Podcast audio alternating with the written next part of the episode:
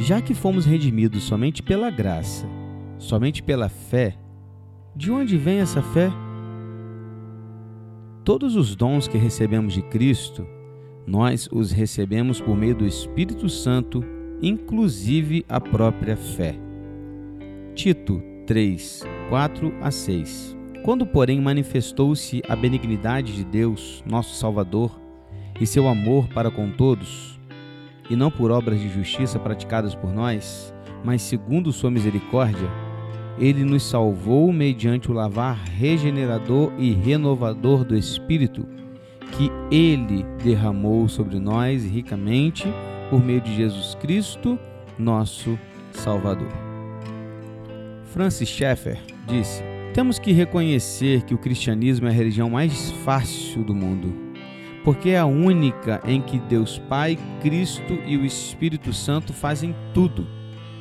Deus é o Criador. Nós não fizemos nada para a nossa existência ou para a existência de outras pessoas. Podemos dar forma a outras coisas, mas não alteramos o fato da existência. Nada fazemos por nossa salvação, pois Cristo fez tudo.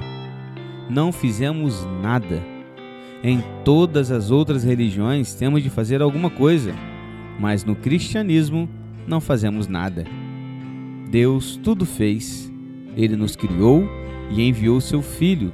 O Filho morreu e, por ele ser infinito, carregou sobre si toda a nossa culpa. Não temos necessidade de carregar nossa culpa, nem temos de merecer os merecimentos de Cristo. Ele fez tudo.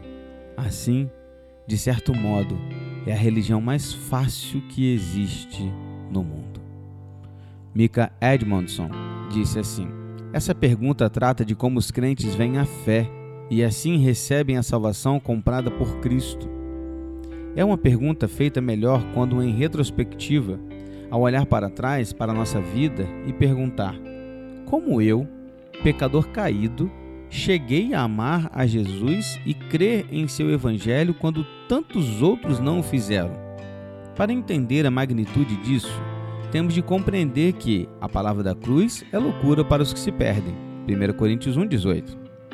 Ainda que possamos compreender intelectualmente os fatos do Evangelho, se não houver a graciosa intervenção de Deus, nós o rejeitaríamos como loucura. Mas o catecismo nos lembra que Deus realmente intervém o Espírito Santo dá nova vida aos pecadores que de outro modo estavam mortos em suas transgressões e pecados. Efésios 2:1. Conforme o evangelho é pregado, o Espírito Santo cria a fé em nossos corações para que abracemos o Cristo ressurreto e reinante conforme se apresenta no evangelho. Até mesmo a fé, que é a nossa resposta obediente ao evangelho, é um dom gracioso de Deus. Essa verdade maravilhosa tem imensa implicação para como vemos nossa salvação, a vida cristã e a adoração. Primeiro, isso confirma que nossa salvação é verdadeiramente toda pela graça. Nenhum de nós pode jactar-se de ser salvo por aproveitar ao máximo tudo que a salvação oferece. Certamente, não somos salvos por termos suficiente senso moral e espiritual ou por crermos por nós mesmos no Evangelho ou por termos sido tão bem catequizados, ainda que isso seja importante. Não, somos salvos apenas porque, em Sua divina compaixão, o Cristo ressurreto nos deu visão espiritual para crermos no Evangelho.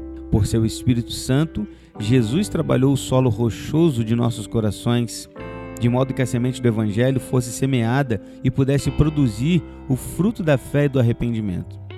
Se crermos no Evangelho, devemos louvar a Deus por nos dar a graça de crer nele, pois ele é o único que faz diferença para nós. Portanto, a vida cristã tem de ser marcada por gratidão e humildade. Por nós mesmos, não somos em nada melhores que nossos próximos não cristãos. A única diferença é que algo, ou melhor, alguém, absolutamente maravilhoso veio à nossa vida e transformou tudo. Finalmente, saber que a nossa fé é um dom de Deus muda a forma como vemos o culto público, em especial a pregação do Evangelho. Pela proclamação do Evangelho, Cristo ressurreto apresenta-se em poder salvador e transforma as pessoas para a eternidade. A vida eterna não começa na volta de Cristo. A vida eterna começa hoje, Quando o Espírito Santo traz-nos essa vida pelo Evangelho, o poder de Deus para a salvação, ao nos sentarmos nos bancos na igreja e ouvirmos o Evangelho, não estamos apenas ouvindo o discurso religioso. O maior poder do mundo inteiro opera, trazendo vida nova aos pecadores. O céu vem à terra. Um glorioso ainda não rompe para dentro do aqui e agora.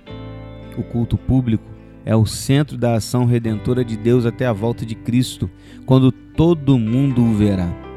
Até esse dia, nós o contemplamos pela fé, semana após semana, ao nos reunirmos em seu nome para adorá-lo e ouvir a sua palavra.